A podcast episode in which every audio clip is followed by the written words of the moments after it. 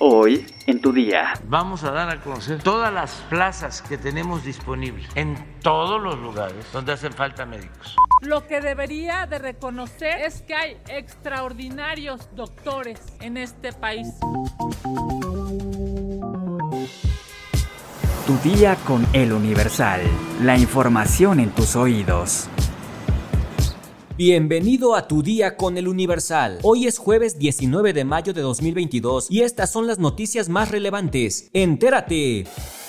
Nación. El presidente Andrés Manuel López Obrador anunció una convocatoria para médicos especialistas. Garantiza contratación inmediata.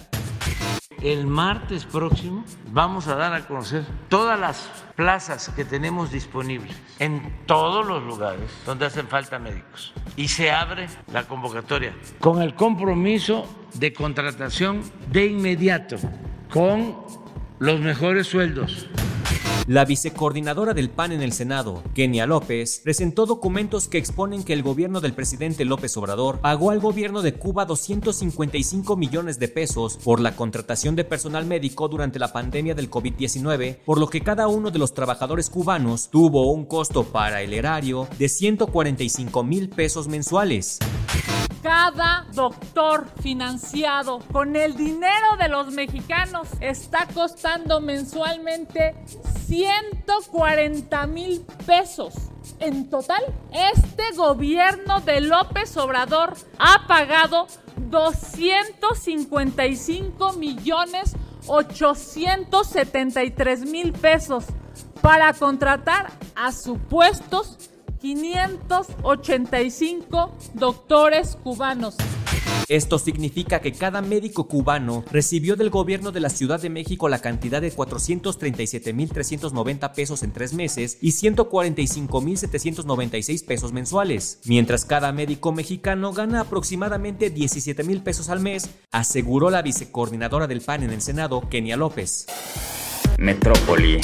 El gobierno de la Ciudad de México anunció que del 19 al 27 de mayo se vacunará contra COVID-19 a los menores de edad de 12, 13 y 14 años sin comorbilidades y que no hayan recibido ninguna dosis de Pfizer. El director general de Gobierno Digital de la Agencia Digital de Innovación Pública, Eduardo Clark, explicó que solo se vacunará a los niños y niñas que tengan los 12 años cumplidos y que sean residentes de la Ciudad de México, además de que deberán acudir con un adulto. Cabe mencionar que para la vacunación de menores se espera una afluencia de 150 mil personas, por lo que deberán respetar el calendario de vacunación, así como identificar las sedes en las que se llevará a cabo.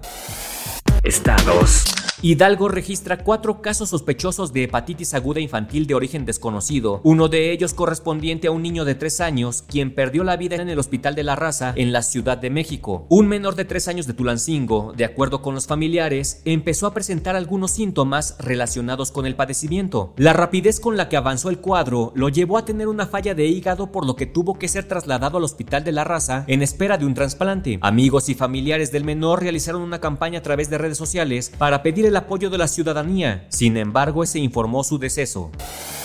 Mundo. Corea del Norte reportó este martes 17 de mayo otras seis muertes aparentemente ligadas al COVID y 232.880 nuevos casos potenciales una semana después de confirmar la detección del virus por primera vez. Al mismo tiempo, el líder Kim Jong-un criticó negligencias en la respuesta inicial a la emergencia sanitaria. El número total de fallecidos asciende a 62, informó la agencia de noticias KCNA. La situación en el empobrecido país preocupa por lo contagiosa que ha demostrado ser la subvariante Omicron detectada y por el hecho de que el régimen no ha puesto una sola vacuna. En 2021 rechazó la donación de casi 5 millones de dosis y no parece tener intención de diseñar aún un plan nacional de inoculación. Cartera. Luego de que BBVA optara por regalar café ante el error y confusión al depositar dinero alrededor de 200 cuentas, el empresario Ricardo Salinas Pliego, que nunca se calla nada, dijo que regalará tiempo aire y no por equivocación. A través de su cuenta de Twitter, el fundador de Grupo Salinas anunció los motivos por el cual realizará el gesto. Hace unos días, un banco les invitó un cafecito. Yo no les voy a regalar café, les regalaré tiempo aire y no por equivocarnos, porque me dio la gana y amanecí de buenas. Así lo expresó el también dueño de Electra a través de un mensaje en Twitter. Los clientes de BBVA que ya se gastaron el dinero que por error les fue depositado tendrán que pagarlo. Mientras tanto, el pasado 13 de mayo, el banco anunció que pondrá a disposición del cliente un apoyo sin costo. Si no lo requieres, permítenos al menos invitarte un café. Escribió el banco e informó que dará hasta tres meses a los clientes para que regresen el saldo que les fue depositado en caso de que ya hayan utilizado el dinero.